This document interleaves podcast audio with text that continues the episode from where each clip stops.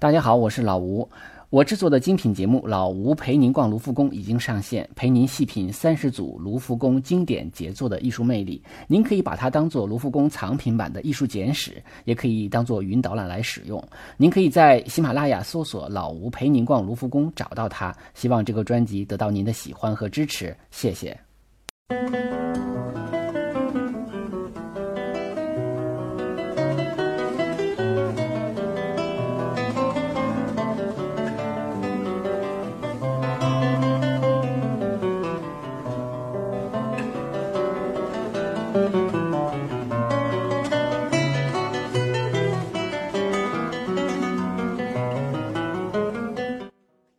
大家好，欢迎收听手机美术馆，我是老吴啊，欢迎大家订阅我们的微信公众号“手机美术馆”，里边会有更多的高清图片。呃，今天呢，我们要讲一个大家非常熟悉的画啊，《蒙娜丽莎》这幅画呢，说起来感觉都不需要讲，因为它太有名了。大家如果说首先问，呃，想到西方艺术的时候，想到的第一幅画是什么？我想可能百分之九十多的人会说《蒙娜丽莎》，因为它知名度太高了。呃，这期节目呢，呃，我曾经想就是开玩笑哈，就是说，因为太出名了，其实都不用讲啊，其实也不需要看懂它，只需要看到它就可以了啊。呃，是不是可以说我开个头，然后静默三十分钟，然后报个尾结束了啊？有点行为艺术的意思。呃，这个当然是开玩笑了啊。那么我们为什么要讲这幅画呢？呃，其实我们前几期讲了世界三大油画啊，我们讲了两幅，维拉斯开兹的《宫娥》，伦勃朗的《夜巡》，其中还有一幅呢，就是啊这幅《蒙娜丽莎》。呃，已经两讲了两个，那么就该讲这第三个了。而且呢，我们也讲过文艺复兴三杰，讲过拉斐尔，讲过米开朗基罗，三个人里头少了这个达芬奇，那么我们说，哎，也该讲达芬奇了。而且呢，还有一个特别巧的事儿，这个蒙娜丽莎呢，也是世界三大肖像画之一啊。有有一个说法，就是是世界三大肖像画呢，一个是呃这个伦勃朗的自画像啊，刚好我们上期也讲过了。呃，还有一个呢是维米尔的戴珍珠耳环的少女啊，这个我们还没有讲啊。还有一个还有一幅画就是这个蒙娜丽莎，呃，也就是三大肖像画，它也是其中之一。而且呢，特别有意思的是啊，这幅画还是卢浮宫的镇馆三宝之一啊。大家都知道，这个卢浮宫的镇馆三宝呢是蒙娜丽莎，还有这个维纳斯啊，还有一个是这个胜利女神。那么三三位女士是这个卢浮宫三宝，所以特别有意思，它总是三分之一啊。所以这期节目也会叫它三分三分之一，世界三大油画之三分之一啊，卢浮宫三宝三分之一。这个文艺复兴三杰的三分之一，还有这个世界三大肖像画的三分之一，也就是说三分天下的话，那么这个达芬奇必居其一啊。这个虽然有点扯淡啊，但是也挺有意思的，就是大家也便于记忆吧。这幅画的尺幅很小啊，就是高是七十七厘米，那么宽是五十三厘米啊。作作于这个一五零零年，也有说一五零三年，反正就是大概这个前后吧。呃，那么这幅画呢，呃，距今已经有五百多年的时间了啊。那么作者达芬奇呢，我们都非常熟悉，小的时候即便没看过画，也学过他的课文，对吧？这个全名啊，我记得我小的时候学过一个达芬奇画蛋的这么一个课文啊。实际上，你看西方艺术史没有这个故事，我估计可能是中国这个编课本的人瞎编的一个故事啊。其实达芬奇还是非常有绘画天赋的啊。呃，他的名字呢叫莱昂纳多·达芬奇。啊，所以呢，如果要想提升这个在博物馆的逼格哈，就在美术馆不要叫他达芬奇，叫他莱昂纳多，比较比较显示你 很懂啊。这个达芬奇叫达芬奇是咱们中国人的叫法啊。达芬芬奇实际上是他的出生地啊，就芬奇镇这个地方，一个村子一个小镇，也就是说是这个达芬奇的名字，就是他的这个意思，就是来自芬奇镇的莱昂纳多啊，是这个意思。啊，如果按照现在咱们中国人的习惯的话，就就得叫他小李了哈，叫里奥纳多，就是跟那个呃莱昂纳多的名字一样。呃，台湾人把它翻译成达文西啊，就是都是一个人。他出生于一四五二年啊，这个去世于一五一九年，他基本上相当于中国的明朝。啊，跟他这个年岁相仿的，咱们中国有个大画家唐寅，呃，唐伯虎。那么唐伯虎比这个达芬奇呢小十八岁啊，基本上属于一个同时代的人。呃，那么他是文艺复兴时期的三杰之之首，应该讲他的年龄啊，他的这个辈分呐，和他的这个才华呀，和他的知名度啊，那么他的影响力啊，都要超过了米开朗基罗和拉斐尔，啊，他也是被认为是欧洲文艺复兴时期的最完美的一个代表。呃，达芬奇呢，他是一个非常多才多艺的一个人，他。对我们来说，他可能是个画家，但是他实际上也是一个预言家、一个雕塑家、一个发明家啊，一个一个哲学家啊，甚至还是个音乐家，呃，还还是个医学医学家，因为他是解剖啊，他当然是解剖，也是为了画画，也是为了研究人体，他是个好奇心特别重的啊一个人，就是还是个生物学家，还是个地理学家，还是个建筑师，还是个军事工程师啊，设计军呃军火器械等等啊，其实。有一个说法叫人文主义者，嗯，有有人也把这个这种这种人叫做万能人，就是在呃文艺复兴时期有有那么几位啊万能人，这个达芬奇是最其中就是最鲜明的一个代表的，就是他什么都能干，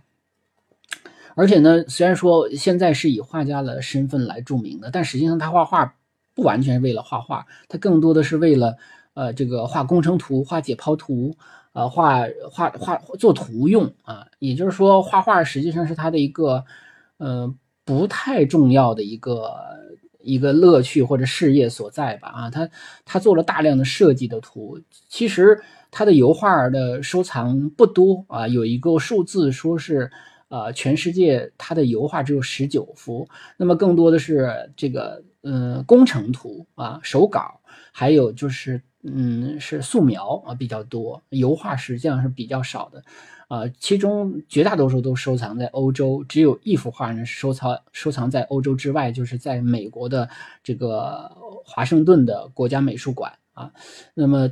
这个如果任何一个博物馆它拥有一幅这个达芬奇的画的话，那就必然是它的镇馆之宝啊，因为太珍贵了，因为他自己也没太把这个画油画当回事儿。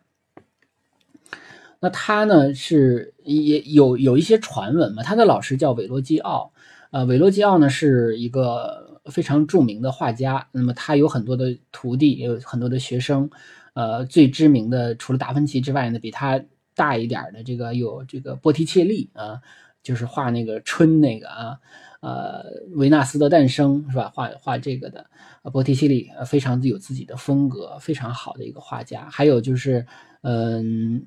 这个呃，这个吉兰达约啊，吉兰达约实际上是米开朗基罗的老师啊，也就是他，呃，达芬奇相对于米开米开朗基罗的话，相当于他的师叔啊，还有拉斐尔的老师啊，叫佩鲁吉诺啊，其实也都是这个呃韦罗基奥的学生。特别有意思的是，有一个传闻，就是他小的时候十几岁的时候开始跟这个韦罗基奥画画，学学习画画啊，韦罗基奥画了一个。啊，基督受洗的这么一个图啊，那么这个画面上呢要画两个天使啊，这个因为不重要嘛，不是主角嘛，这个韦罗基奥就说，呃，让这个达芬奇来画啊，达芬奇就在这个画的左脚呢画了两个天使。那么画完这幅画之后呢，这个韦罗基奥就向其他人问说，哎，我这幅画画的怎么样？那很多人说，哎，画的不错呀。那那哪儿画的不错呀？说这俩天使画的不错，就是所以那个他老师就特受伤啊。后来说这个封笔了，不画了，不知道真的假的。但是确实也说明了他这个水平之高啊。这幅画呃是存在的，这不完全是一个传说。这幅画是现在收藏在啊佛罗伦萨的乌菲齐美术馆，就是呃这个。呃，达芬奇画的这两个天使啊，确实画的好啊。大家有机会去看到的时候，就觉得这个段子呢，有可能是个真的。他小的时候呢，啊，我们是想哪说哪啊。他他小的时候实际上是个私生子，他的爸爸是一个律师啊。那么他跟他母亲就是很小的时候就离开他的母亲了，然后跟着爸爸。呃，所以他的这一辈子呢，就是。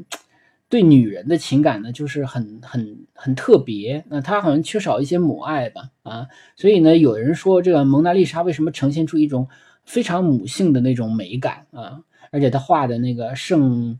呃圣母的一些图图案的话，那那那呃那那些画的时候，会画的非常的温柔啊，那种亲就是亲情的东西，就是可能也显示了他对啊女性温柔母性的一面的一种特特别的情感。啊，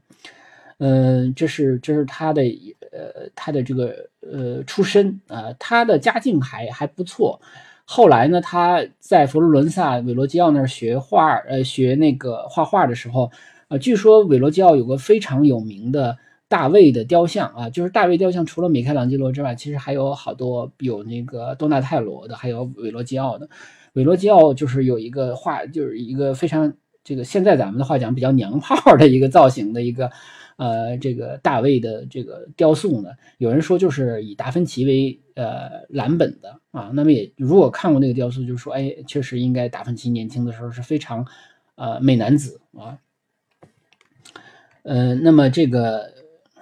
达芬奇好像也是一个同性恋者啊，所以呢，他这一辈子也也就是也这种这种传闻一直都挺多的。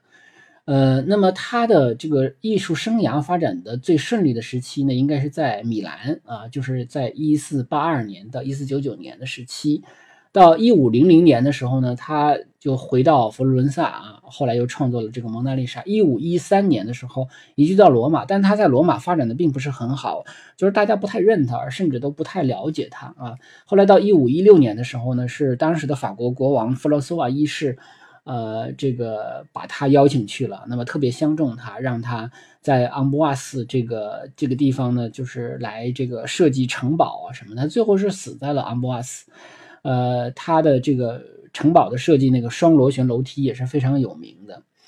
呃，他呢，我们刚才讲了，他其实更多的是这个工程方面的手稿。啊，其实现在北京正在有一个展览，这个展览是非常难得的啊。但是就是它可惜它的影响力没有那么强，是因为它不是油画啊。如果是来了一个油画的话，我想乌泱乌泱人都去了。但它来的是大，就是很大量的这个大西洋古抄本的手稿，这个手稿都是真迹啊，都是达芬奇的真迹，就是设计图，设计了很多很多的工程，包括一些呃什么什么什么这个。呃，各各种各样的装置，什么工程的装置啊，是等等等等吧，啊，这个军事的，这个呃，反正就是因为当时呃清华大学这个展览呢，是把它呃这个展览的这个手稿呢，呃，把它还原了，就有一部分做成模型能够展示出来了，就是说让大家看到啊，这个达芬奇设计出来的是什么样子的，而且还有大量的视频告诉你这种装置在使用的时候是什么样子的啊，大家看到的。那个可能是真正的达芬奇的最主要的一面，也就是说，达芬奇在他所在那个时代，更多的是工程师啊，就是达工啊，开玩笑讲叫达工啊。所以，呃，如果呃大家有机会的话，我觉得不要错过啊。这个展其实它是有两部分啊，一部分就是它换换一次展品啊，现在已经是第二波了啊。这个这波呢到三月十九号结束了啊，所以呢，嗯，就是还是我觉得能看到达芬奇的。呃，就是他在他那个时代所体现的他的这个身份的特点。呃，那么我们回过头来讲这个蒙娜丽莎，蒙娜丽莎收藏于呃卢浮宫啊，卢浮宫的三三三三宝之一哈，就非常的著名。而且呢，它的这个在卢浮宫内有一个独立的大厅，这个大厅呢，它它很小，它的对面呢放这个卢浮宫尺幅最大的一幅画。啊，就是这个韦罗内塞，就是这个威尼斯画派的画家韦罗内塞的这个加拿的婚礼。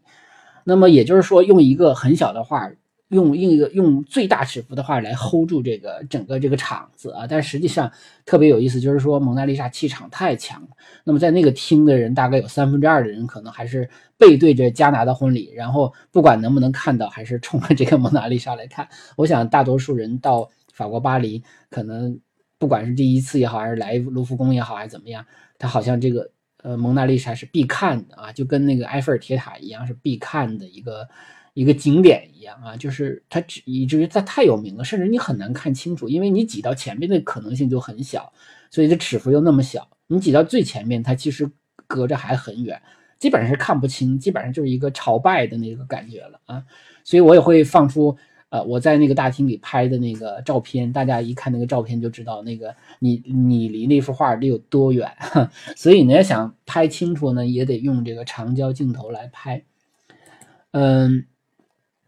那么这幅画呢，他他画的是这个呃，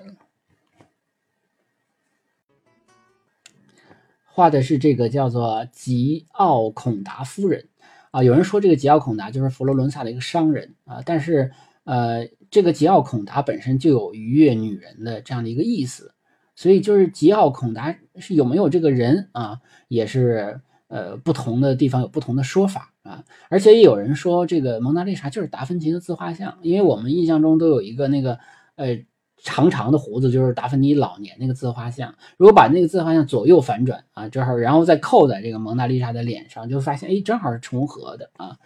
啊，这个也是其中的一个说法，当然这也是蒙娜丽莎比较呃就是著名的一个原因之一了，就是大家觉得这个人到底存不存在，是吧？蒙娜丽莎这个人有没有这个真人？但实际上也有人说他在呃，这因为这个是因为传说中这个吉奥孔达这个商人呢是呃因为买了新房子啊，这个呃乔迁新居，所以呢就让这个达芬奇呢画了这个蒙娜丽莎。但是这个实际上是达芬奇当时已经五十岁左右了哈，那么他在这个后来呢，就是他不是说完全的照着这个本人来画了，他就当时说想画一个叫概括性的形象，就是他想把自己同时代的人那种形象的人的那个那个特点呢概括在这一个人身上，所以这个人可能越来越不像真实的本人。它可能更多的是一种组合综合的这么一个想法，但是它画起来呢，它就是画起来，它就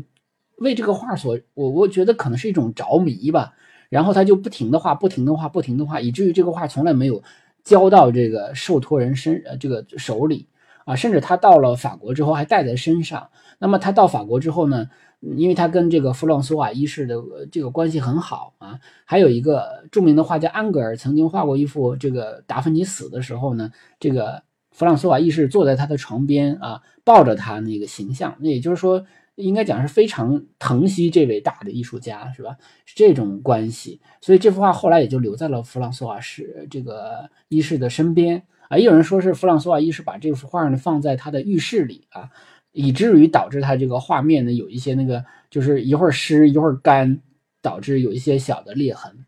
这幅画有一点比较必须要要强调一下，就是木板油画，它不是一个布布上油画。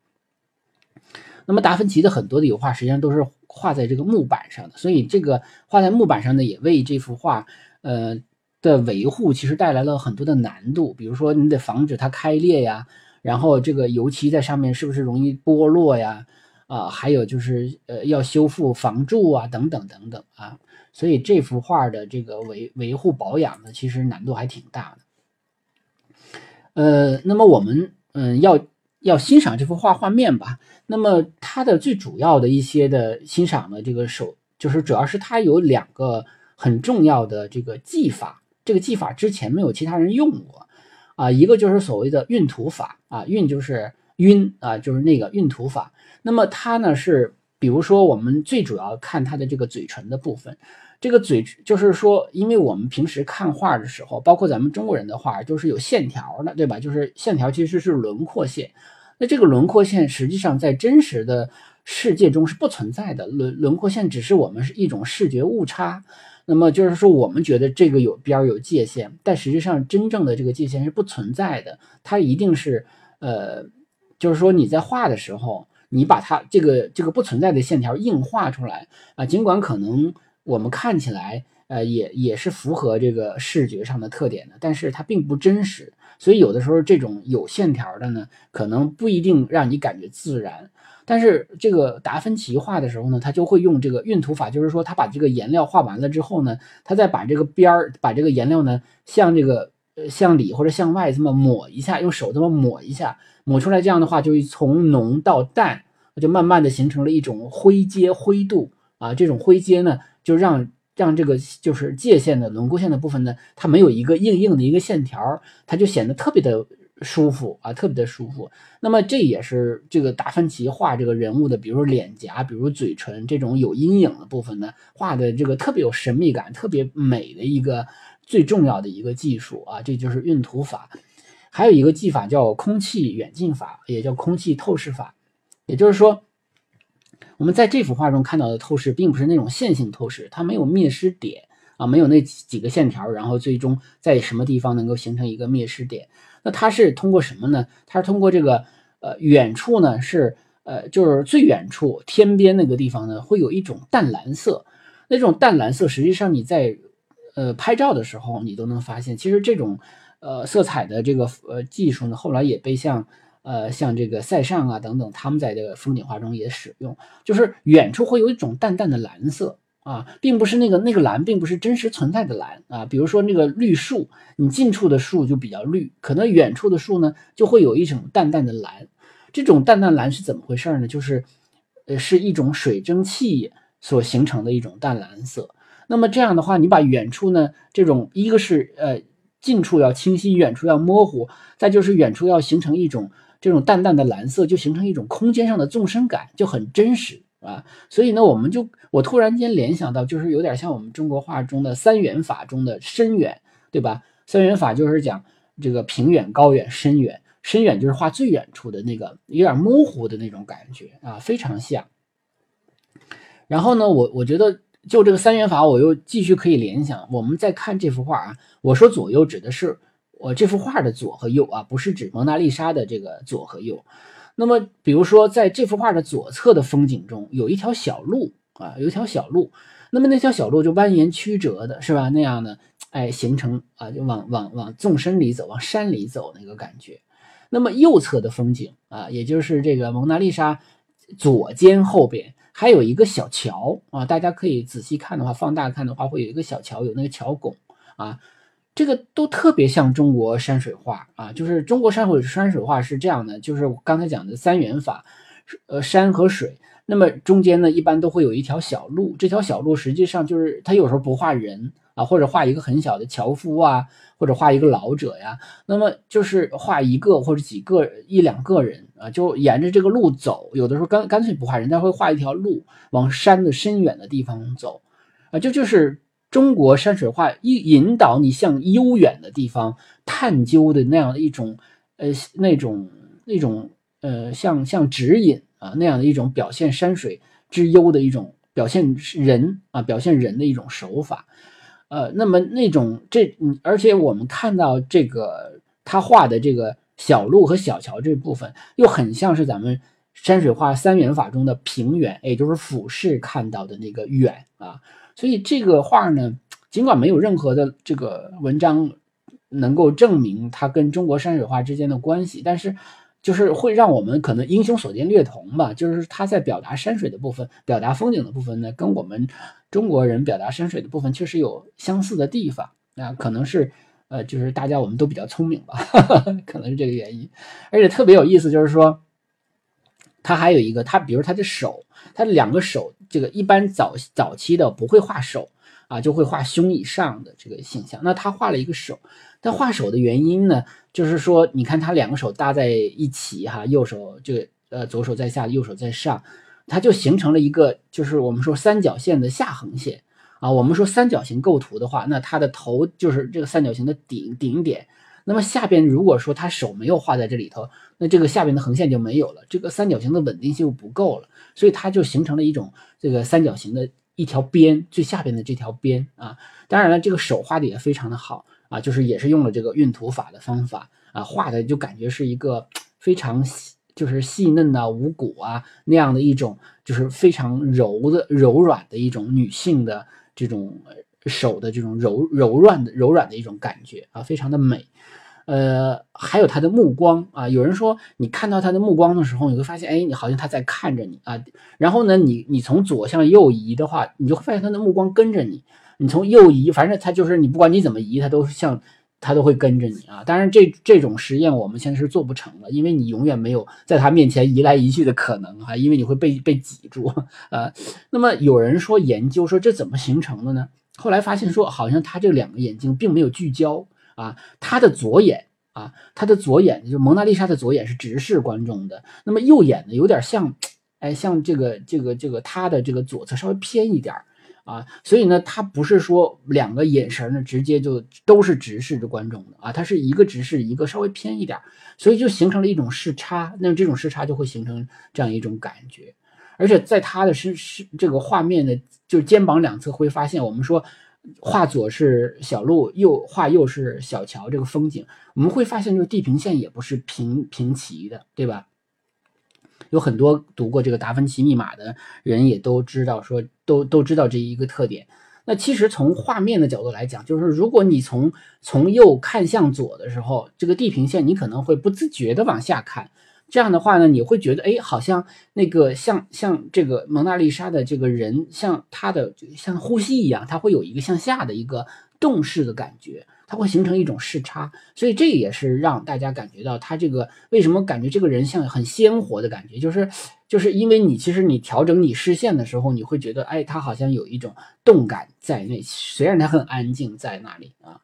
还有一个特点就是他没有眉毛，那这个没有眉毛实际上当时的一个。呃，一个风俗了啊，也也也也是一种审美了啊，就是也有人说是因为当时比较流行这个高个额头啊，那么如果说把眉毛剃掉的话，那这个就显得这个额头比较高啊，这这是无数个说法之一了哈。也就是说，在这幅画上面，其实有很多人在研究，它有点像咱们中国的《红楼梦》，就是有很多人就是各种各样的研究啊，有各种各样的结论啊，也也很多的靠谱，也有很多不靠谱的东西，所以呢。这也是这幅画特别神秘的一点啊！我们都知道这个《达芬奇密码》哈，这个小说，那么就是以达芬以这个包括蒙娜丽莎、人间圣母的这些这一批画，这个来创作的一个小说，特别有名，拍成了电影，大家也都很爱看。呃，也就是说，达芬奇这他的作品和他这个人身上有很多很多的密码的东西，就是这也可能也确实是当时很流行的一种密符哈符码的这样的一种。呃呃，表现方式，因为达芬奇写字就是反着写嘛，要用镜子照才能看到正面。其实它本身也创造了很多谜团在哈。那么其实我们最终再分析一下这幅画为什么这么有名哈，就是实际上呢，就是一个是呢，它当然是卢浮宫三宝的光环了啊。那我们也很难讲到底是他成全了卢浮宫，还是卢浮宫成全了他，是吧？这个我觉得是两者可能是互相成全的。哎，而且它就是确实这幅画也很好。啊，就是而且这个达芬奇呢，感觉是始终没有画完，他经常在进行这个修修补补，啊，就是呃完成完成可能很早就完成了，但是他一直在二度创作、三度创作这样的一个过程，啊，也有很多在临摹的这幅画，呃，还有就是他这个画中呢留下了特别多的谜团啊，关于他为什么笑啊，也也有人说他这个脸，你看他那个微微一笑。啊，说是可能是没牙了，这都是各种各样的传说哈。说没牙了啊，就是感觉是个残疾人。也有人说说只有中风了脸才会这样啊。那不同的那个呃人可能看到的不一样啊。就医学家是吧，生物学家可能看到的都不一样。还有一个很重要很重要的原因，就是这幅画曾经在一九一几年的时候被盗过一次啊。这幅画被盗的这个特别邪乎啊，就是他在呃卢浮宫呢。他被一个人就大摇大摆的摘下来拿走了啊！这个人呢是个意大利人，他曾经给这个卢浮宫装那个画框的那个玻璃罩啊，就是这个展柜吧，搞这个展展柜的工程，所以他知道那个地方怎么回事他就有一天摘了之后呢，就他自己穿上那个卢浮宫经常穿的那种罩袍啊，就是工作人员穿的衣服，所以没有人把他当做一个呃，就是很很外人啊。后来呢，还大摇大摆的出去了。呃，为了这个出去呢，有一个地方可能他打不开，他还把那个门门把手给卸了，卸出了他就拿出去了，然后拿出去也没有人说知道他丢了啊。后来保安说那个有一个画家呢，就是他经常去这个博物馆临摹啊，临摹那个场景啊，或者是临摹一幅作品啊，或者画场景。后来他说这画这块老空着，就特别不舒服，就问保安说这个画哪儿去了？那保安说。是不是拿那个摄影师去拍照去了啊？因为那时候经常会那个拍照片来存档，然后那个那个他就没有再问。后来他怎么画怎么就觉得那个地方空着不舒服，就老是追问那个保安，那保安就被他弄烦了，保安就亲自到那个摄影师去问去了。结果摄影师说我没拿啊，那个特别逗。摄影师说会不会拿到那个保就是就是属于那种修复部门去清洁去了，去清理去了，然后再到清理这些部门去。去问说也没有。啊，其实他等于这画丢了两三天了啊，才发现，结果这一下子就捅了娄子，然后这个一下子卢浮宫就闭馆一周啊，开始就是查找啊，各个方面去找各种各样的线索，包括这个特别有意思，就是问了恨不得成千上成几百上千个人啊，不包括著名的这个阿波利奈尔诗人阿波利奈尔被还被关了几天，因为这个人呢在卢浮宫偷东西不是一次两次了啊。那么就是因为阿波利奈尔和这个包括我们都就是他的好朋友毕加索都曾经从这个人手中买过一些那种可能不是太珍贵的一些文物吧。因为你跟他买过，所以都成为了嫌疑分子啊。后来可能这个说来话长，毕加索还因为这个这场这场官司，还因为呃这个原因跟那阿阿波利奈尔关系搞僵了，是吧？这个就说就不说了，这个扯太远了啊。后来特别有意思，因为这个是意大利人，他的这幅画呢，后来他就意大利有那种呃这种收画的那种古董商，他就给人写信说，我这有。就是隔了很长时间嘛，就是两年了哈。就是说我这儿有这个蒙娜丽莎，人说那凭什么你就是你就说你那个蒙娜丽莎你就是，他就把那画拿到拿去了。那个那个绘画的那个收购的那个商人画商就到了乌菲齐美术馆找了那个馆长，他们就说我们一起鉴定，给你留在这给你鉴定。结果鉴定完了之后发现真是，后来他们就 就就也呃从某种意义上讲也是个不讲究的做法哈，就赶紧。到到意大利的警方报警，意大利就把这个人给逮起来了。那么他就马上说：“我不是为了卖，我不是为为了卖。”他说：“我觉得这幅画就应该是我们意大利的，因为这是达芬奇的画嘛，意大利人嘛。”然后他还信誓旦旦的说：“这幅画是因为，呃，这个拿破仑给抢到了这个呃法国，所以我一定要把他这个就是为了表明自己的英雄嘛啊，我要把他那个。”拿回到我们意大利来，这就成为我们意大利的国宝。实际上，这这他不太懂啊，因为这幅画是达芬奇自己带到法国去的，而且这幅画呢，后来就是成为了弗朗索瓦，就是王室的一个收藏啊。在卢浮宫刚开馆的这这这时候啊，那个就已经成为卢浮宫的一个镇馆之宝了。哎，所以呢，它是它不是人家抢去的，它不是不是拿破仑抢走的啊。那么后来呢，就是意大利。其实也想留啊，但是呢，毕竟这个产权是属于法国的。后来一商量说，还是还给法国。那么，但是呢，这个卢浮宫呢也很很感激，说终于找着了啊。这个就说，那你可以在意大利进行一个巡展。后来就在意大利进行过呃这个几个城市进行过巡展，包括在乌菲齐美术馆都进行过展览。后来拿回到法国，但是也有一个，就是日本人拍的纪录片中说，有个特别奇怪的现象，说是这幅画拿到拿拿回卢浮宫时候，发现尺寸变变小了，还是怎么着，变了啊？所以这就就比较奇怪了啊。那么那这个到底是不是真的啊？就是所以还有各种各样的说法啊。但不管怎么说，就是他这一被盗好，他就成了非常非常有名，而且他这个增增强了他的话题性。他他回到法国也是万人空巷去看去，就大家看的实际上有点像我们，呃，就一五年的时候去看那个《清明上河图》一样，就是就是那真的起到了一个这样的一个效果，就是知名度非常高。然后这也是这个包括一九五几年的时候，还有一个精神病啊，到这个卢浮宫拿这个什么东西把他这个玻璃罩砸了啊，这个玻璃呢就稍微可能刮蹭了一点儿啊，可能造成了一个非常轻微的伤。他是六十年代的时候到美国进行过一次巡展，然后七十年代的时候到日本进行过一次巡展，啊，那我们想想，这都是这些国家比较有钱的时期哈，呃，然后再就没巡展过，而且以后可能也不会巡展了。他这幅画呃，在馆内移动一次哈，就是说，如果是因为我要移动，就比如说零几年的时候，他要